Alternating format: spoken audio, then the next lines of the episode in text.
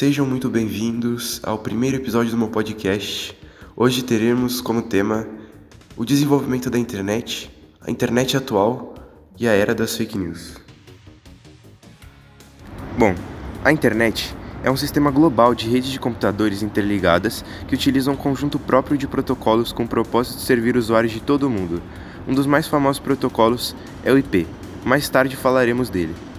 A internet, em seu sentido literal, significa rede de redes, que consiste em uma rede com alcance global ligada por uma vasta variedade de tecnologias de rede eletrônica, sem fio e ópticas. A internet surgiu com as pesquisas iniciadas durante o auge da Guerra Fria. Neste contexto, os dois blocos ideológicos politicamente opostos possuem a maior parte da influência mundial. Qualquer ferramenta nova de inovação na área de comunicação poderia significar uma mudança de rumo nessa disputa. Os Estados Unidos, então, com medo de que um ataque soviético acabasse por trazer a público informações sigilosas de seu governo, idealizou um modelo de troca e compartilhamento de informações que permitisse a descentralização das mesmas. Assim, se o Pentágono fosse atingido, as informações ali não estariam perdidas. Com este objetivo, foi criada a ARPANET, em português, Rede de Agência para Projetos de Pesquisa Avançada. ARPANET foi uma rede de computadores construídas em 1969 para a transmissão de dados militares sigilosos e interligação dos departamentos de pesquisa nos Estados Unidos. Para mim, internet é uma rede de conexões que possibilita a interação entre usuários e artigos ao redor de todo o globo. Na minha vida, a internet é praticamente parte dela, porque hoje em dia é praticamente impossível se viver sem internet, então ela pratica um papel crucial na minha vivência. Acho que atualmente é quase impossível se viver mais de uma semana ou um mês sem internet. Um sistema denominado Protocolo de Internet, o famoso IP, permitia que o tráfego de informações fosse encaminhado de uma rede para outra. O IP atribui uma identidade virtual, o endereço de IP, a todos os dispositivos conectados à internet e descreve os protocolos de comunicação entre esses dispositivos. No ano de 1992, o cientista do CERN, Organização Europeia para a Pesquisa Nuclear, criou a World Wide Web, o que nós conhecemos como WWW. A World Wide Web designa um sistema de documentos em hipermídia que são interligados e executados na internet. Esses documentos podem estar na forma de vídeos, sons, hipertextos e imagens, e para consultar as informações fornecidas por tais documentos é necessária a utilização de um navegador, como Google Chrome, Firefox, Opera ou outros. Os hipertextos que eu citei anteriormente são fundamentais no conceito de internet. Os hipertextos são textos que se agregam a outros conjuntos de informações na forma de blocos de textos, imagens ou sons que se acessam através de hiperlinks. Os hiperlinks servem exatamente para fazer esse tipo de ligação dentro de documentos em hipertextos a outras partes desse documento ou outro documento, fazendo com que o fundamento da internet se concretize, uma rede com ligações basicamente infinitas. Internet para mim seria um meio de conseguir informação e de facilitar nossa vida, nosso dia a dia, além de exportar e tipo facilitar você tipo ganhar conhecimento, essas coisas. A internet é muito importante na minha vida, basicamente o dia inteiro eu tô me relacionando com a internet, já que o meu, um dos lazeres que eu mais gosto é, jogar videogame, então a internet está totalmente interligada com isso. Eu uso muito o celular e o computador, então também está em qualquer momento eu tô com a internet, sem contar que basicamente hoje qualquer lugar tem Wi-Fi ou opção de rede de dados móveis, então basicamente todo momento da minha vida eu, eu tô com a internet em volta. Eu acho que eu viveria pouquíssimo sem internet, já que basicamente eu dependo dela para viver como todos os, quase todos os humanos hoje. Eu estimaria mais ou menos uns dois meses até eu morrer. A ARPANET funcionava através de um sistema de transmissão de dados em rede de computadores no qual as informações são divididas em pequenos pedaços que contêm os dados, o endereço do destinatário e informações que permitiam a remontagem da mensagem oficial. No ano de 1969, foi transmitido o que pode ser considerado o primeiro e-mail da história. Já na década de 70, com a tensão entre os Estados Unidos e a União Soviética diminuindo, o governo dos Estados Unidos permitiu que pesquisadores pudessem acessar a ARPANET. Com isso, a ARPANET ficou sobrecarregada, ocasionando a divisão em dois grupos: a MILNET, com fins militares, e a nova ARPANET, com localidades não militares. Foi mais ou menos assim que começou o único meio de comunicação que em apenas 4 anos iria conseguir atingir mais ou menos 50 milhões de pessoas. Algo distante e que eu não vejo interesse ainda. E tenho dificuldade de usar. Era algo que eu nem pensava que existisse. Era um futuro muito distante, que agora é presente. Mas eu usava meu tempo de outras maneiras.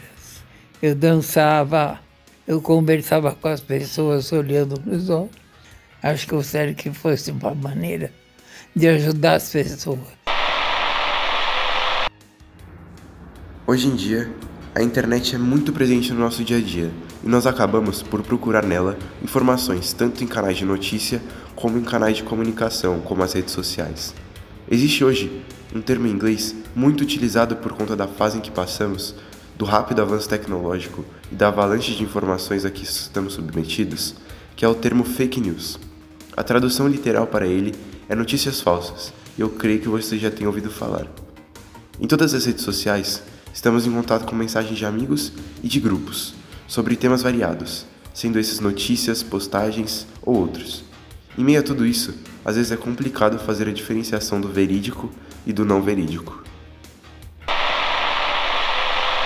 Quando eu era jovem, e foi na década de 80 e 90, a infância e adolescência, é, é difícil saber né, o, o, que seria a nossa vida se a, a, internet já existisse. Né?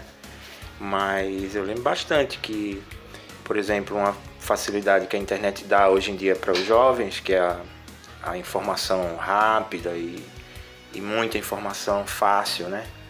Na nossa época, a minha maior lembrança é de estudar muito em biblioteca, de ter sempre que ter uma, uma enciclopédia em casa para saber aquelas informações básicas de que a gente estava estudando, era o modo mais rápido de, de acessar esse tipo de informação. Né? E no caso do, da diversão, era encontrar com os amigos e jogar jogos de tabuleiro, nada eletrônico, era uma coisa mais assim.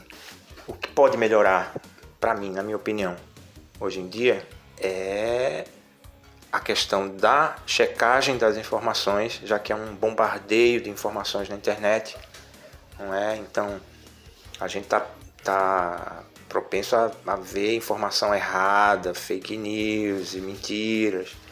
Então, o grande cuidado é nessa hora de você checar as opiniões, não, não, não, acreditar em tudo de primeira que você vê na internet.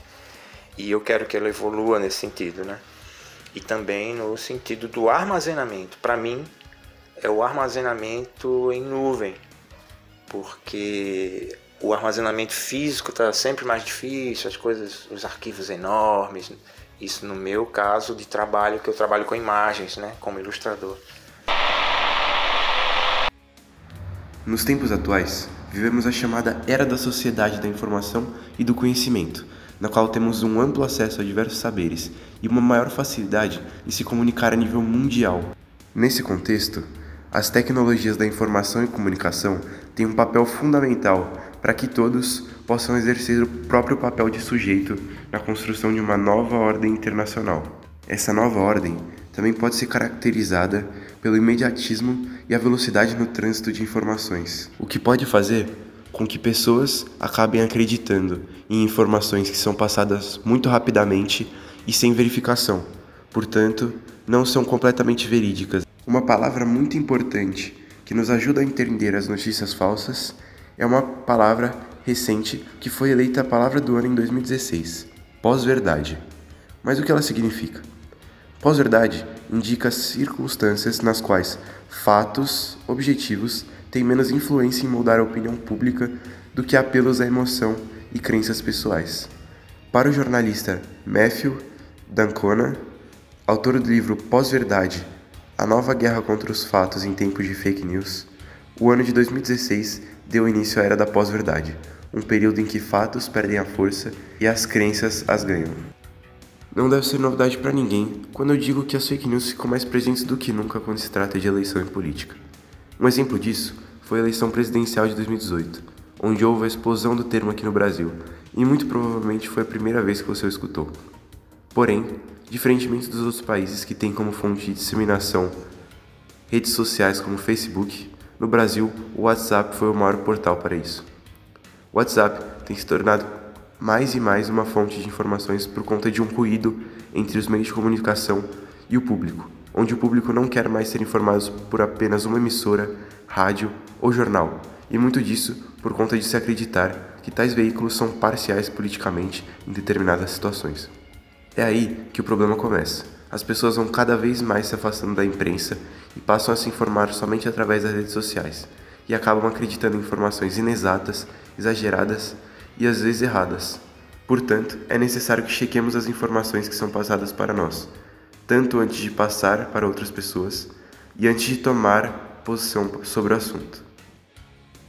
Aqui acaba o nosso primeiro episódio. Muito obrigado a você que ouviu até o final e até o próximo.